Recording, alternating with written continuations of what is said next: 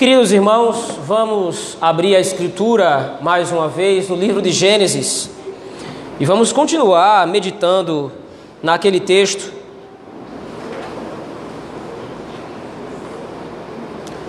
Tem sido nossa jornada, domingo após domingo, tantos quantos o Senhor tem permitido, pelo menos. Gênesis, capítulo de número 29.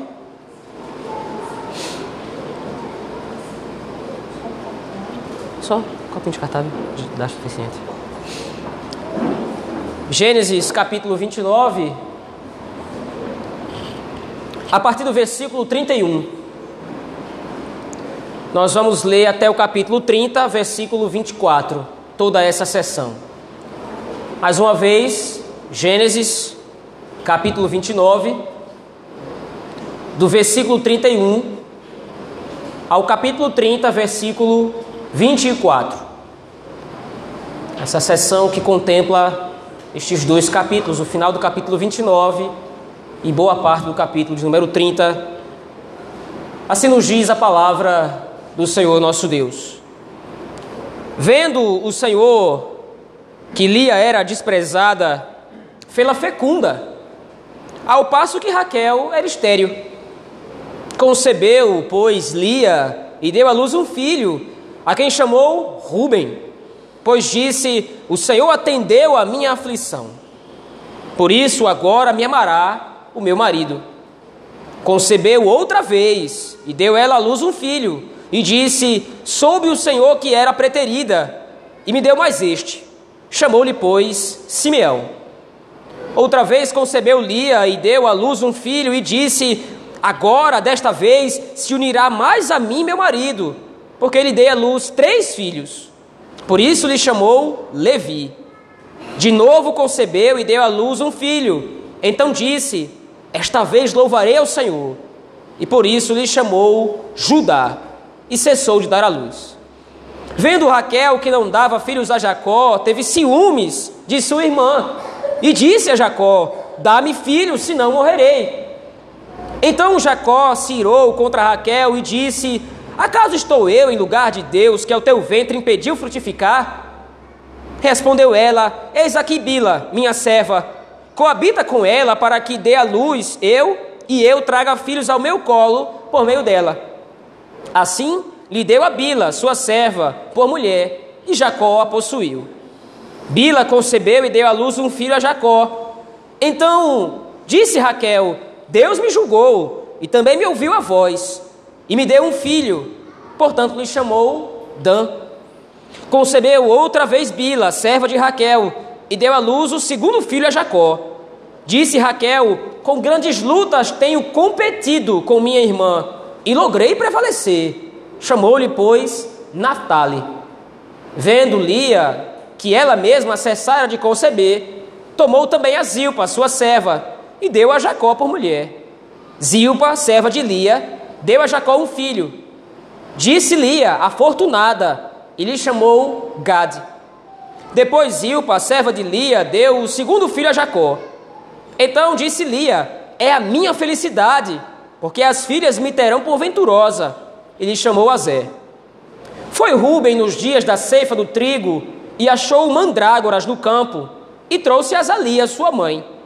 Então disse Raquel a Lia: Dá-me das mandrágoras de teu filho. Respondeu ela: Achas pouco me teres levado o marido? Tomarás também as mandrágoras de meu filho? Disse Raquel: Ele te possuirá esta noite, a troco das mandrágoras de teu filho. À tarde, vindo Jacó do campo, saiu-lhe ao encontro Lia e disse: Esta noite me possuirás, pois eu te aluguei pelas mandrágoras de meu filho. E Jacó naquela noite coabitou com ela. Ouviu Deus a Lia, ela concebeu e deu à luz o quinto filho. Então disse Lia: Deus me recompensou, porque dei a minha serva a meu marido, e chamou-lhe Issacar. E Lia, tendo concebido outra vez, deu a Jacó o sexto filho. E disse: Deus me concedeu excelente dote, desta vez permanecerá comigo meu marido, porque lhe dei seis filhos. E lhe chamou Zebulon. Depois disto, deu à luz uma filha e lhe chamou Diná. Lembrou-se Deus de Raquel, ouviu-a e a fez fecunda. Ela concebeu deu à luz um filho e disse: Deus me tirou o meu vexame. E lhe chamou José, dizendo: Dê-me o Senhor ainda outro filho. Até aqui a leitura da palavra do Senhor, meus irmãos, até o verso 24. Vamos orar ao nosso Deus nesse momento, pedindo que o Senhor nos ajude na meditação em Sua palavra. Oremos ao Senhor. Deus bendito, nós temos lido a Tua palavra, é a Escritura sagrada. Tem misericórdia, Senhor, de nós. Pastoreia o nosso coração através do texto sagrado. É assim que nós oramos e pedimos o nome de Jesus Cristo, Teu Filho. Amém. Meus irmãos, na sessão anterior, nós vimos no capítulo 29, versículos de 1 a 30, como o Senhor Deus usa, ou pelo menos usou, e usa certamente ainda hoje, os percalços que aconteceram na vida de Jacó como parte do seu plano providente. Nós vimos isso quando Jacó agora é unido ao servo do Senhor Eliezer, servo de Abraão. Quando agora Jacó parte para a terra do Oriente, assim como Eliezer foi às terras dos parentes de Abraão, para trazer de lá esposa para Isaac, no caso de Eliezer, e Jacó, no caso, assim como foi mandado por Isaac e Rebeca, sua mãe e seu pai, para que Jacó então pudesse casar-se com uma moça que exibisse a mesma fé que Rebeca exibiu e que Sara, por sua vez, exibira também. E nós vimos que a narrativa até começa progressiva, a narrativa, na verdade, começa muito promissora, com Jacó encontrando com Raquel no poço e depois sendo recebido por Labão em sua casa. Mas após isso, nós começamos a ver alguns percalços que dificultam a vida de Jacó. Jacó é enganado por Labão quando ele gostaria de casar-se com uma filha, mas precisa trabalhar sete anos pela que ele queria casar mas tem que casar mais sete anos, porque ao invés de ter se casado com aquela que ele queria, na verdade casou com a irmã mais velha dela. E aí então agora Jacó se vê preso a Labão por pelo menos 14 anos.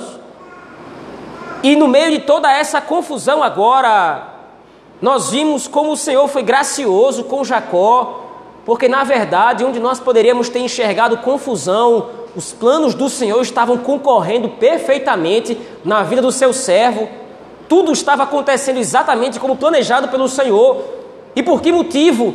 Para que nós pudéssemos ver, como nós veremos hoje, para que nós pudéssemos ver e contemplar o cumprimento da bênção do Senhor, conforme prometido a Abraão, dizendo que Abraão seria pai de uma numerosa nação, e agora o cumprimento dessa promessa é executado na vida de Jacó.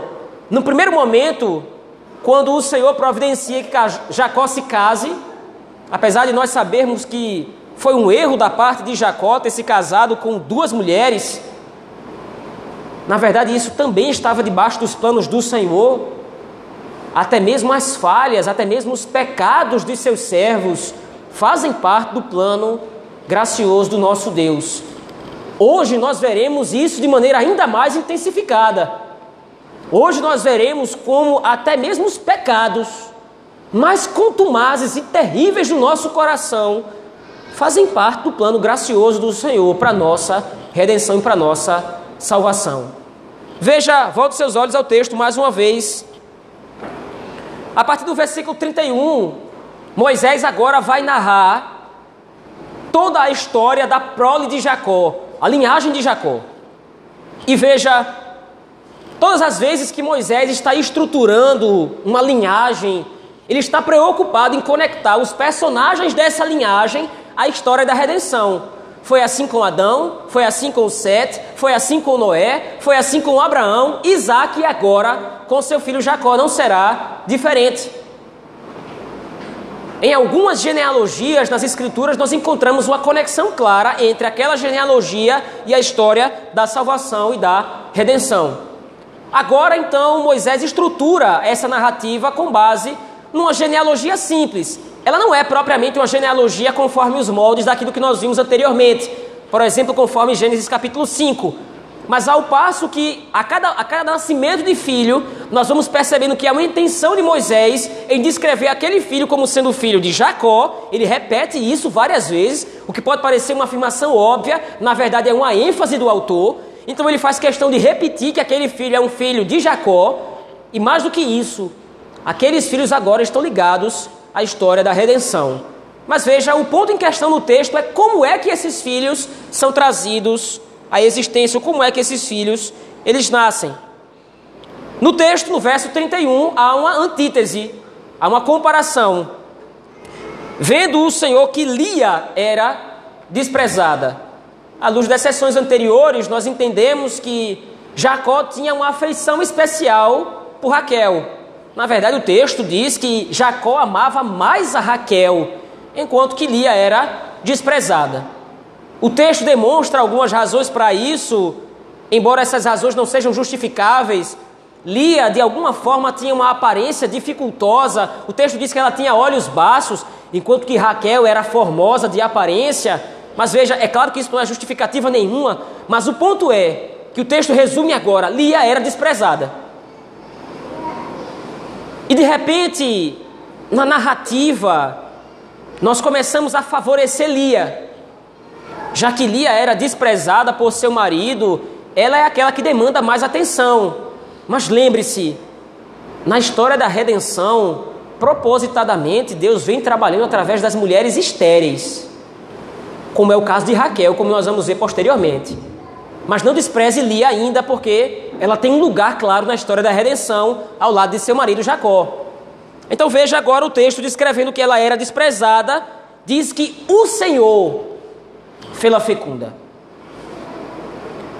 Na sessão anterior, não existe menção à ação divina direta no texto. Do versículo 1 ao versículo 30, não existe qualquer tipo de menção a Deus agindo ou intervindo na história. Entenda, o autor não está excluindo Deus da narrativa, ele está colocando Deus por trás das cortinas. Deus está atuando através de meios indiretos. Na narrativa anterior, do versículo 1 ao versículo 30. Agora, por outro lado, no versículo 31, o autor demonstra claramente que Deus está intervindo na história. Desde a saída de Jacó da terra de seus pais, até o momento em que ele se encontra com Raquel, essa narrativa primeira do, vers... do capítulo 29, Deus não aparece no texto. E nós vimos que isso é feito de maneira proposital pelo autor. Na narrativa de Gênesis 24, na peregrinação, na jornada, na missão de Eliezer, Deus aparece do começo ao final. Em vários textos, repetidamente, Eliezer faz questão de declarar que Deus é quem o está guiando através da sua jornada. Deus me trouxe aqui, o Senhor tem levado a minha jornada a bom termo. Agora, apesar de Moisés estar fazendo a junção ou relação entre Gênesis 24 e Gênesis 29, Deus simplesmente não aparece. Mas agora, no verso 31, ele é trazido de novo à cena e de maneira direta. Qual é o ponto? Por que essa mudança de comportamento por parte do autor? Porque no começo da narrativa ele esconde Deus, entre aspas, e agora ele exibe claramente as ações divinas de maneira direta. Moisés está exortando o povo de Israel aqui para um princípio, está chamando a atenção do povo de Israel aqui para um princípio muito complexo. Deus não intervém, Deus não age na história somente através de meios indiretos. Deus não precisa esperar que o plano da história concorra a seu favor, como se Deus jogasse dados ou esperasse a sorte. Deus intervém diretamente na história, quer ele queira fazer isso direta ou indiretamente. Foi Deus quem criou todas as coisas. Portanto, ele tem autoridade para quando ele bem quiser agir por trás dos meios ordinários ou agir contra os meios ordinários ou sobre os meios ordinários. Quando Moisés agora diz que Deus viu a Lia, ele está dizendo agora Deus vai agir diretamente, porque ele quer chamar atenção para a promessa, do cumprimento da promessa, na verdade, do Senhor Abraão. O caminho de Jacó até o momento em que ele se encontra com Raquel e com as suas esposas, respectivamente, até poderia ter colocado Deus em segundo plano, mas agora a bênção do Senhor vai se revelar sobre Abraão, sobre Isaac e sobre Jacó. E isso pede que Deus seja trazido às claras para a narrativa. É Deus quem está operando todos os pequenos detalhes dessa narrativa. Entenda isso. para que nós possamos entender Gênesis capítulo 29, do versículo 1 até o capítulo 30, versículo 24, que foi o que nós lemos nessa noite, nós precisamos entender e estar com isso claro em mente. Deus não está simplesmente esperando que as coisas aconteçam de maneira positiva. Ele está intervindo nos mínimos detalhes de cada situação. Então, no versículo 2, o texto consegue, o texto prossegue. No versículo 32, o texto prossegue. Gênesis 29, 32. Concebeu, pois Lia, após o Senhor a ter ouvido, e deu à luz um filho, a quem chamou Ruben. E qual é a justificativa? Pois disse: O Senhor atendeu a minha aflição. Por isso agora me amará o meu marido. Veja, aqui é um misto de virtude e vício que o texto nos demonstra. A preocupação maior do coração de Lia era suprimir, era pelo menos compensar a falta de atenção que ela tinha, ou que não tinha, com relação a seu marido. Como estava no verso 31, ela era desprezada por Jacó. Talvez Jacó não desse, o texto não diz que Jacó não a amava, ou que Jacó a maltratava, somente que ela era desprezada, ou seja, ela não era tão amada quanto Raquel. E agora o desejo do coração de Lia é que o seu marido lhe dê a devida atenção é que o seu marido agora lhe ame de maneira exclusiva. Ela quer Jacó para si. Claramente, o amor de Jacó é um ídolo no coração de Lia. Veja, ter a atenção de seu marido é algo completamente justificável. Quem poderia, de repente, condenar Lia por querer ser amada por seu marido? Afinal de contas, mesmo que Jacó tenha quisto Raquel, ela foi a primeira esposa. Mas o ponto agora é que ela usa algo justificável como ídolo do seu coração. Ela deseja tanto a atenção do seu marido que agora ela usa a concepção de filhos, quer dizer, ela usa agora a sua gravidez, ela usa o nascimento de Ruben como um pretexto para que o seu marido a ame. Ao invés de contemplar a obra maravilhosa e grandiosa que o Senhor estava operando na vida dela ao dar-lhe um filho, ela na verdade olha para aquele acontecimento pela perspectiva pequena, pelo menos momentaneamente pequena, de transformar seu filho numa arma para conseguir a atenção de seu marido. Ao passo que o versículo 33, 34 e 35 repetem a mesma estrutura. Ela concebeu outra vez, diz o verso 33, e diz que o Senhor me deu mais este filho, chamou-lhe, pois, Simeão. Depois o Senhor lhe dá outro filho, chamou-lhe Levi. E por último, então, ela, o Senhor lhe concede outro filho. Nesse primeiro momento são quatro, e ela lhe chama Judá. Mas qual é a justificativa de Lia? A atenção de seu marido. Qual é a razão? Qual é o centro da concepção dela? A atenção de seu marido. Mas veja, como disse antes, esse texto é um misto de vício e virtude. Porque no seu coração, estranhamente, há um ídolo no seu coração há estranhamente o desejo de ter a exclusiva atenção de seu marido, mas ela sempre atribui a graça ao Senhor.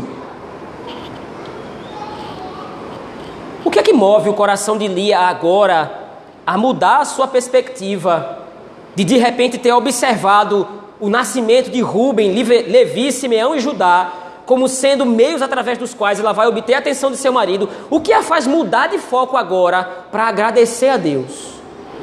E aqui mais uma vez nós precisamos recorrer à história da redenção. Através dos vícios de Lia, através do coração enganoso de Lia, o Senhor está promovendo o cumprimento da história da redenção e da sua promessa a Abraão. Veja, dos quatro primeiros filhos de Lia, os quatro serão cabeças das, do... serão cabeças das doze tribos de Israel. Ao longo de toda essa narrativa, o que nós estamos acompanhando aqui é o Senhor providenciando o crescimento e a expansão do seu próprio povo. Dos quatro primeiros filhos de Lia, dois vão ter papel principal e importante na história da redenção: Levi e Judá. Levi vai ser o cabeça da tribo dos levitas, dos sacerdotes da casa do Senhor. E é de Judá que vai vir o rei, o Messias. Veja como o texto é complexo. Através de um pecado de Lia, o Senhor está providenciando que a sua salvação, que a glória do seu nome, o plano de glorificação do seu nome na redenção, ele seja executado perfeitamente.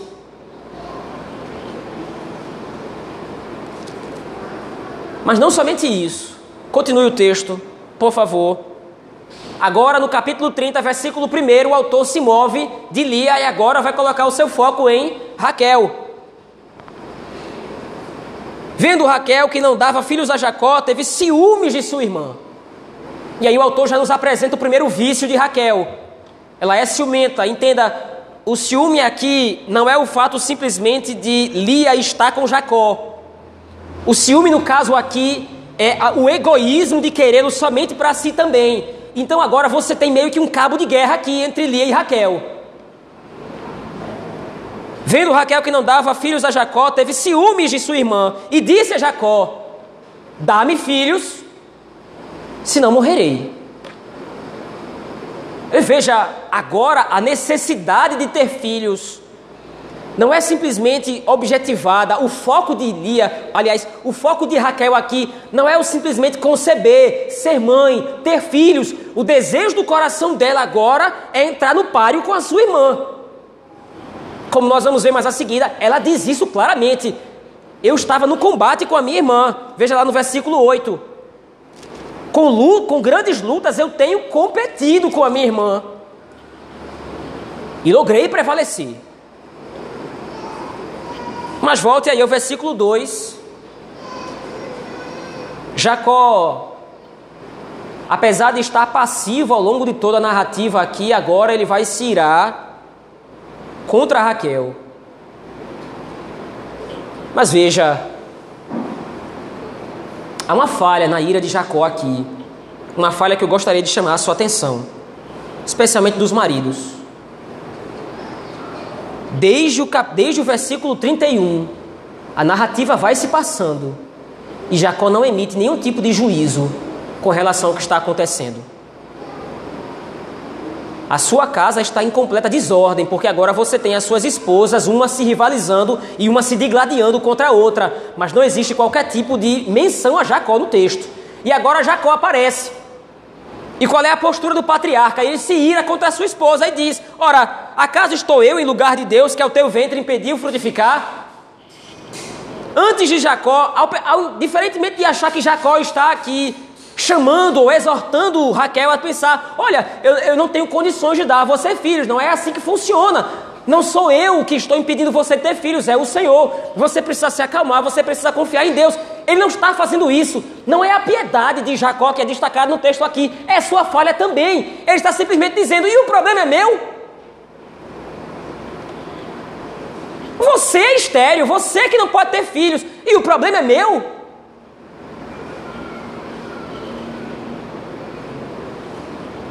há uma tendência sempre presente no nosso coração, meus irmãos, de nos irarmos injustamente, sobretudo com nossas esposas. Mas a nossa ira esconde, na verdade, por trás o desejo de não assumirmos as nossas responsabilidades. Há uma tendência sempre constante no nosso coração que se esconde, se camufla, inclusive, atrás de um clamor por justiça. Que pergunta óbvia da parte de Jacó. É claro que ele não estava no lugar de Deus. É que coisa óbvia. Mas ele não diz isso por causa da obviedade da situação. Ele diz isso, diz isso simplesmente querendo se esquivar da responsabilidade de exortar a sua casa.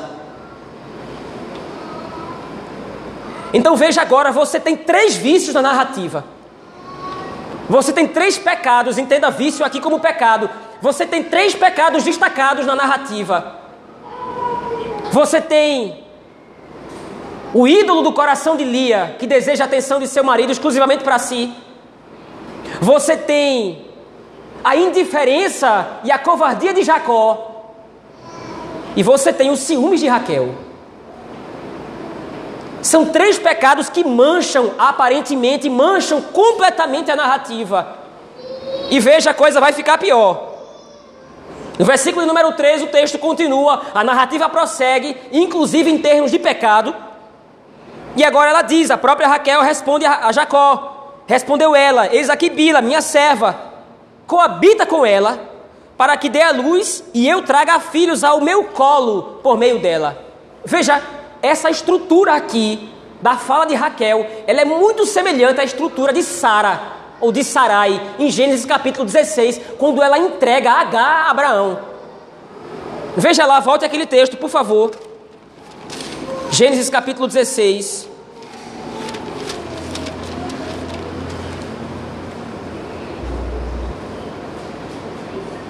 Gênesis 16.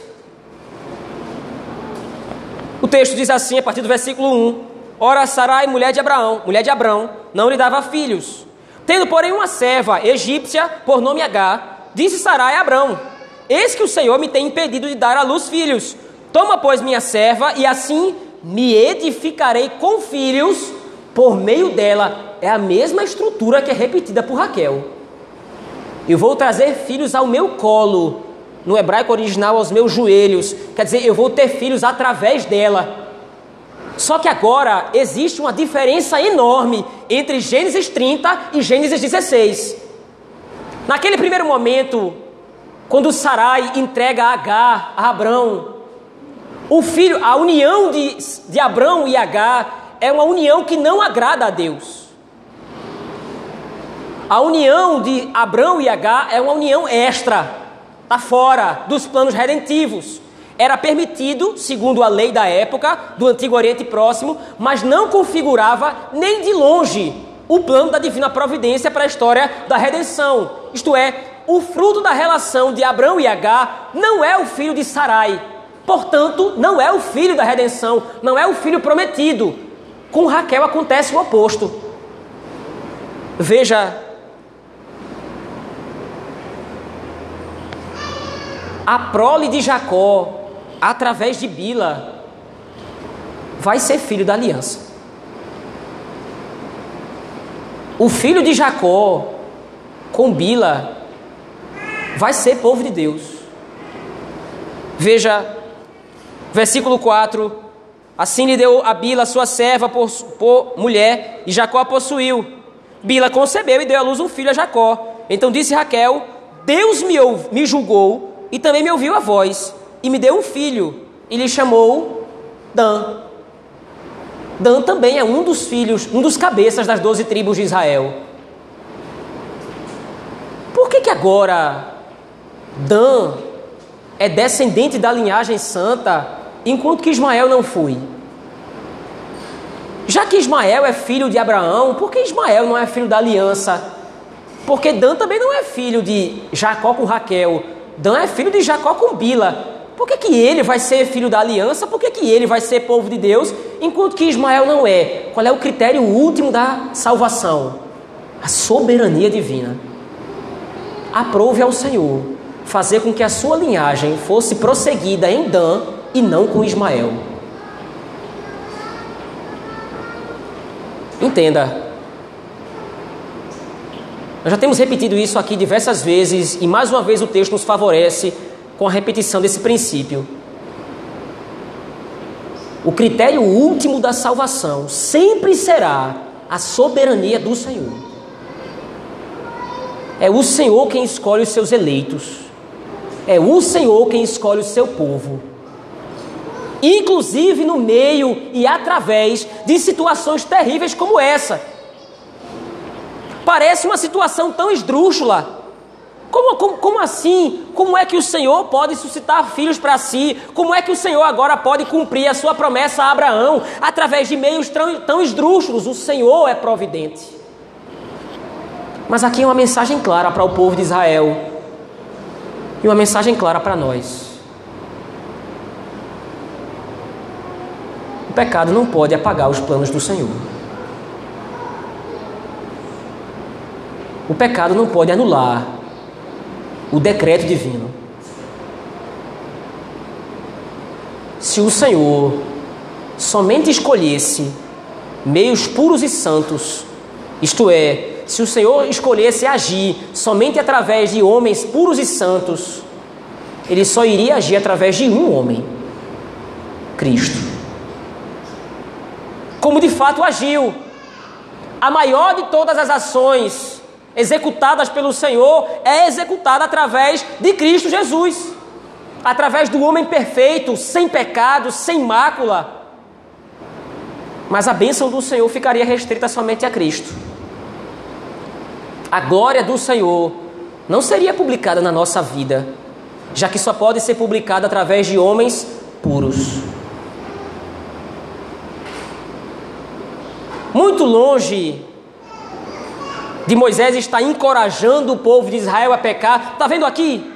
a narrativa de Jacó, a narrativa da origem dos nossos pais, a narrativa da, da origem do nosso povo. Está vendo aqui? Deus agiu através do pecado, Deus agiu através da iniquidade. Então agora vocês podem pecar à vontade, porque inclusive vocês vão estar dentro dos planos de Deus. Em momento nenhum o texto nos encoraja a isso. O texto agora é um consolo para o povo de Israel. Apesar dos pecados miseráveis de vocês, apesar das iniquidades de vocês, o Senhor usa até mesmo essas coisas para a glória do seu nome e para a salvação do seu povo.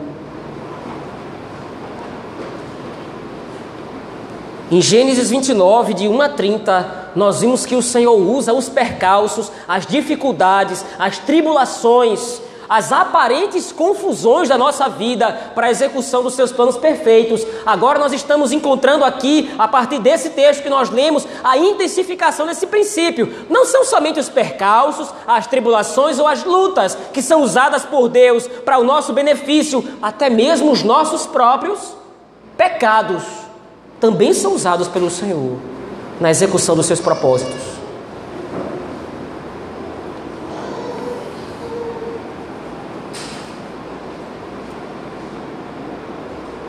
Faça um autoexame. E seja sincero consigo mesmo. Se Deus fosse procurar em você ou em mim alguma coisa útil para Ele, para que Ele pudesse usar para a sua glória, será que ele acharia?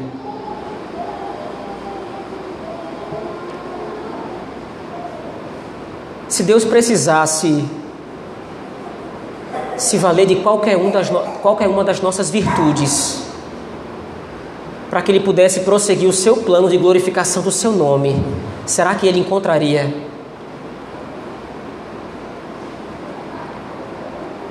Se Deus precisasse esquadrinhar cada centímetro cúbico do meu coração, a fim de encontrar alguma coisa que de repente Ele pudesse usar para a sua glória, para a promoção do seu nome, para a minha salvação, será que Ele encontraria?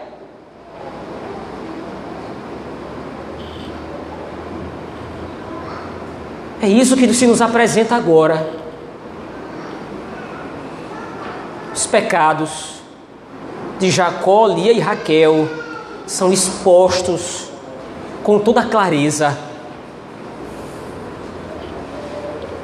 A história da redenção, a história da nossa salvação é o demonstrativo claro de que somente a graça do Senhor, somente a misericórdia do Senhor é o motivo através do qual a providência é guiada. Porque se o Senhor contasse com qualquer um de nós para que os seus planos fossem executados, se Ele contasse com a nossa perfeição, com as nossas virtudes, seus planos certamente fracassariam.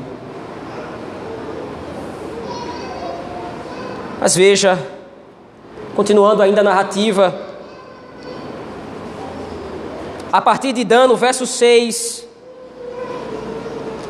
a coisa prossegue, e através da sua serva Raquel vai tendo outros filhos.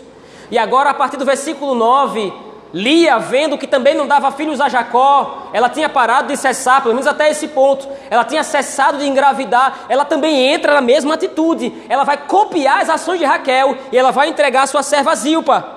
E ela vai ter também outros filhos. Gade no verso 11, Azé no, no verso 13. Até que no verso 14 o texto chega no ápice, o texto chega no clímax da sua devassidão e da sua escuridão. Em determinado momento, Rubem vai ao campo e ele encontra algumas ervas, algumas mandrágoras. Essas ervas, elas tinham na, naquele tempo, cria-se, os pagãos criam que essas ervas tinham poderes medicinais, tinham propriedades místicas de de repente fazer com que uma mulher estéril pudesse dar à luz.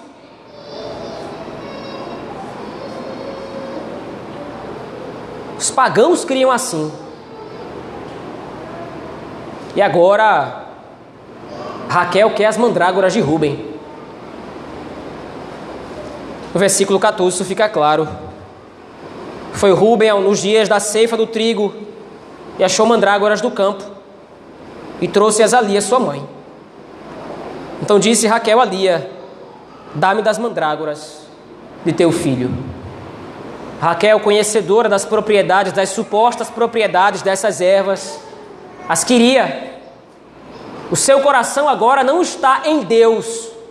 O seu coração agora não está no Senhor para lhe proporcionar filhos. O seu coração agora se volta a meios carnais para obter isso. Lia, por outro lado, negocia as mandrágoras com Raquel. Ela ouve a, a proposta da própria Raquel: olha, em troca das mandrágoras do teu filho Ruben, você vai fazer o seguinte: você vai ficar uma noite com Jacó. E contra qualquer expectativa ou não, Lia aceita a proposta.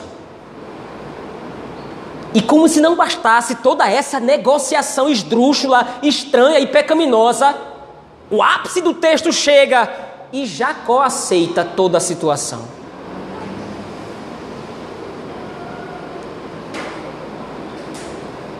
Diz o verso 16: À tarde, vindo Jacó do campo, saiu ao encontro Lia e lhe disse: Esta noite me possuirás, pois eu te aluguei.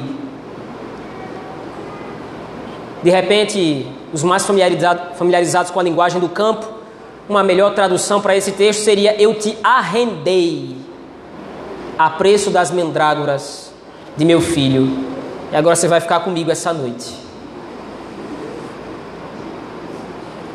Parecendo que o texto não poderia chegar num, num poço mais fundo, parece que, parecendo que o texto não poderia ser um poço mais fundo, ele afunda ainda mais.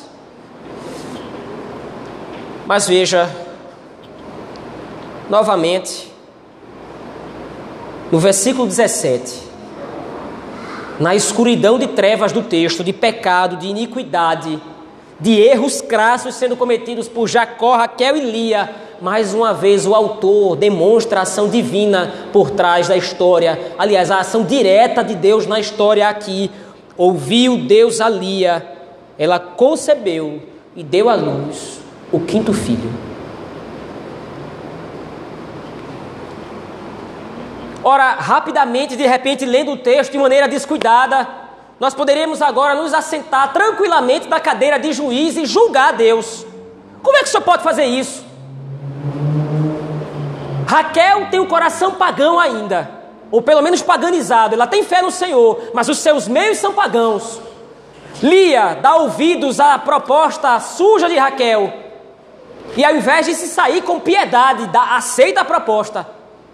Jacó omisso, ao invés de repreender as duas, levando sua casa ao conhecimento do Senhor, aceita a condição, muito provavelmente pensando no favorecimento. Agora eu vou ficar com Lia. Como é que o Senhor agora pode, como é que o texto ainda nos diz, ouviu Deus a Lia?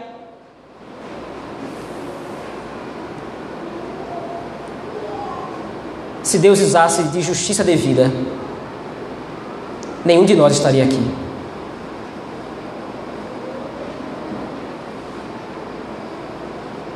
Se Deus usasse a justiça que era cabida a cada um de nós, do mais moço ao mais velho aqui presente nessa noite, nenhum de nós estaria aqui. Foi porque Deus controlou a sua ira e a fez despejar sobre Cristo que você está aqui hoje. foi porque no momento em que os nossos pecados se tornaram mais miseráveis e horríveis aos olhos do Senhor, foi no momento que a nossa miserabilidade se mostrou mais destrutiva, que o monstro dentro de nós se revelou mais feio, mais horrendo, que Deus controlou a sua ira, esperando que Cristo viesse para despejar de uma vez por todas a sua ira em cima dele e não de você ou de mim. Porque se ele quisesse com facilidade, ele iria encontrar nos nossos corações os mais terríveis pecados e iniquidades. E com certeza, a essa altura, nós estaríamos ardendo no inferno por toda a eternidade.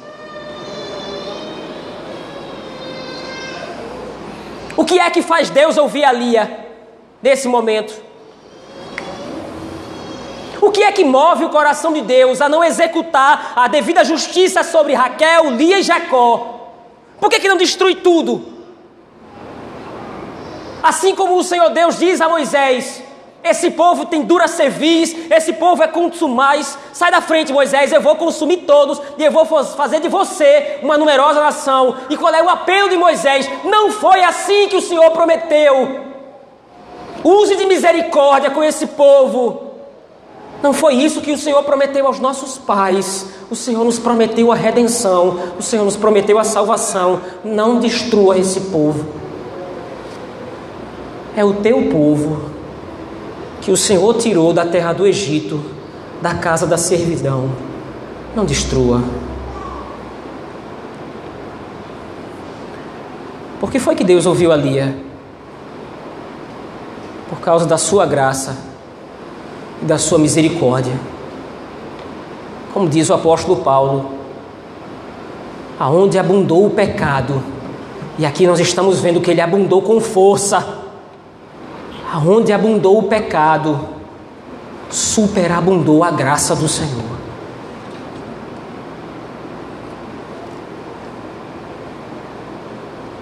Mas veja, no versículo 22, o autor torna a fazer a mesma observação. Lembrou-se Deus de Raquel. Aquela que antes tinha tentado usar as mandrágoras para ter filhos. Aquela cujo coração ainda estava flertando com o paganismo. Aquela que estava flertando com o seu egoísmo de achar noutros meios formas de obter filhos, para que ela pudesse crescer, para que ela pudesse se agigantar diante da sua rival, segundo ela.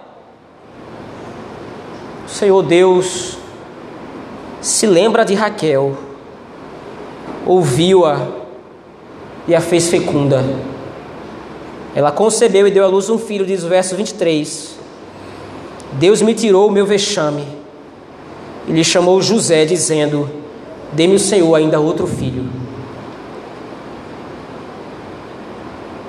De Lia procede Levi e Judá, a tribo de sacerdotes e a tribo de reis, de onde procederá o Cristo. De Raquel procede José, o redentor do seu povo num primeiro momento, o rei que também aponta para Cristo.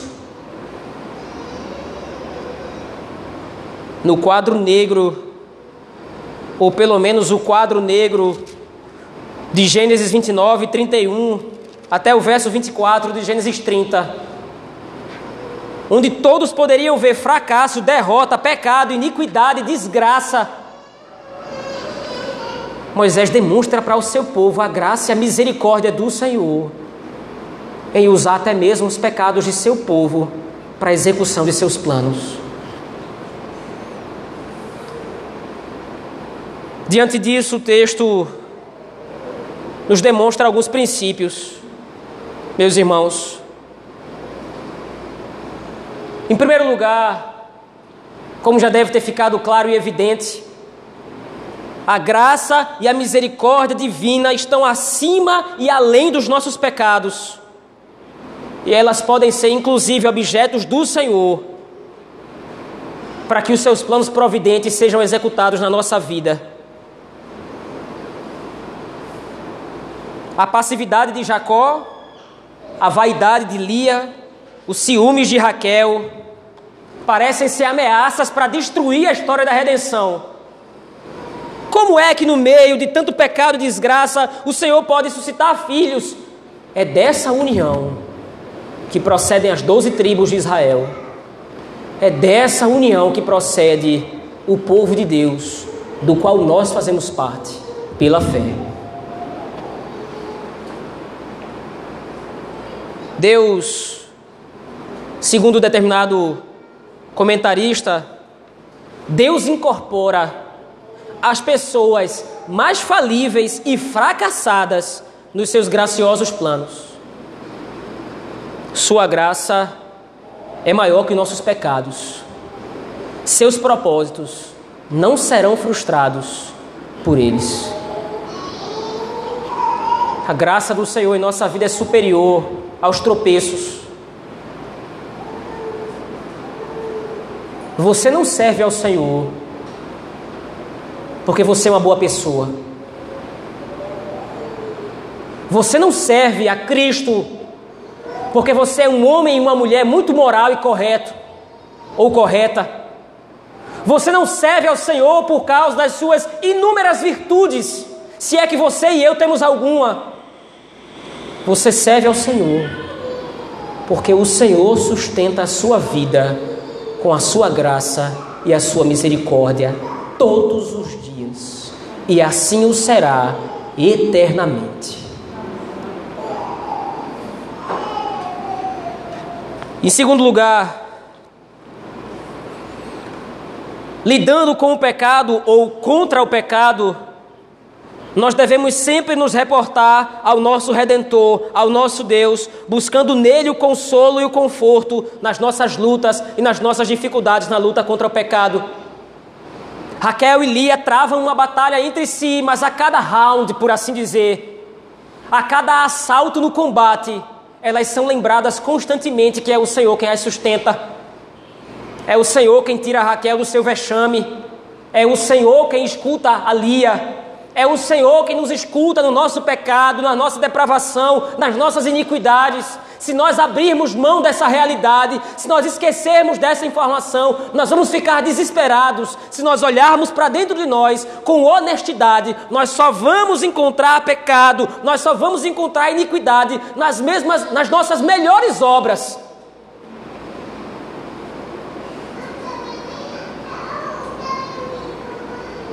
O pregador popular tem uma famosa frase: A carne é fraca, mas o pecado não é vitamina. Se você não depender de Cristo na luta contra o pecado, lembrando que Ele é o seu consolo, lembrando que Ele é o seu redentor, o seu sustentador, você certamente sucumbirá ao pecado. Os pecados de Lia e Raquel vão se avolumando no texto. Mas a cada pecado, o Senhor vai ferindo as suas mentes e os seus corações, para que elas se lembrem que a bênção real procede do Senhor. Essa é a nossa luta diária. Nos lembrarmos constantemente que o sustento da nossa fé vem de Cristo que o sustento da nossa fé vem de Deus. Não se envergonhe do seu pecado, no sentido de que você vai ser impedido de orar ao Senhor e buscar nele o amparo e a força necessária para você vencê-lo. Se envergonhe do seu pecado porque é um crime contra o Senhor, é um atentado contra a lei de Deus e por isso você deve se envergonhar. Mas não deixe que esse constrangimento seja um empecilho para que você recorra a Ele nos momentos de pecado em que você cair, se arrependa. Lembre-se do Senhor, porque o Senhor é o nosso auxílio.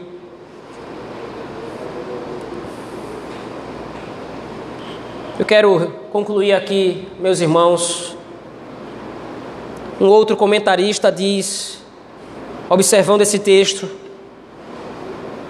a divina promessa de fertilidade feita a Abraão é cumprida em Jacó, ainda que em um contexto de ciúme e conflito, em que a fé e a engenhosidade humana colidem frequentemente. Mesmo no contexto de luta, mesmo no contexto de aparente confusão, como foi o caso de Gênesis 29, de 1 a 30, o Senhor mostra que os seus planos salvadores estão intactos. E isso é motivo suficiente para nós crermos que nós somos o Israel de Deus, assim como Gade, Azé, Zebulon, Naphtali, Ruben, Judá, Simeão, Benjamim e José. Nós pertencemos a este povo.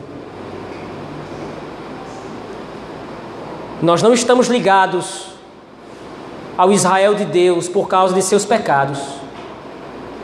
Nós estamos ligados ao povo de Deus porque nós temos a mesma fé nos patriarcas. Fé que, apesar dos pecados, se manteve intacta graças ao cuidado e à misericórdia do Senhor, demonstrando Sua graça sobre o seu povo. Vamos orar ao Senhor nosso Deus, meus irmãos, nesse momento. Grandioso Senhor, obrigado. Obrigado porque nós não merecemos o teu amor. Nós não merecemos a tua graça.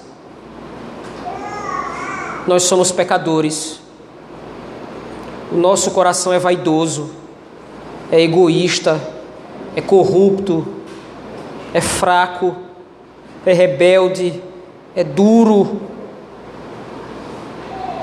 Mas o Senhor é gracioso, é amoroso, misericordioso, bom, compassivo, paciente, longânimo, benigno. O Senhor não atentou para os nossos pecados como empecilhos, mas o Senhor muitas vezes o usa, os usa para nos lembrarmos do Senhor e nos humilharmos diante de Ti, confiando na Tua providência, Senhor. Muito obrigado, ó Pai. Guarda essa palavra dentro de nós e nos ajuda a viver de acordo com ela. No nome de Jesus Cristo, nosso Senhor. Amém.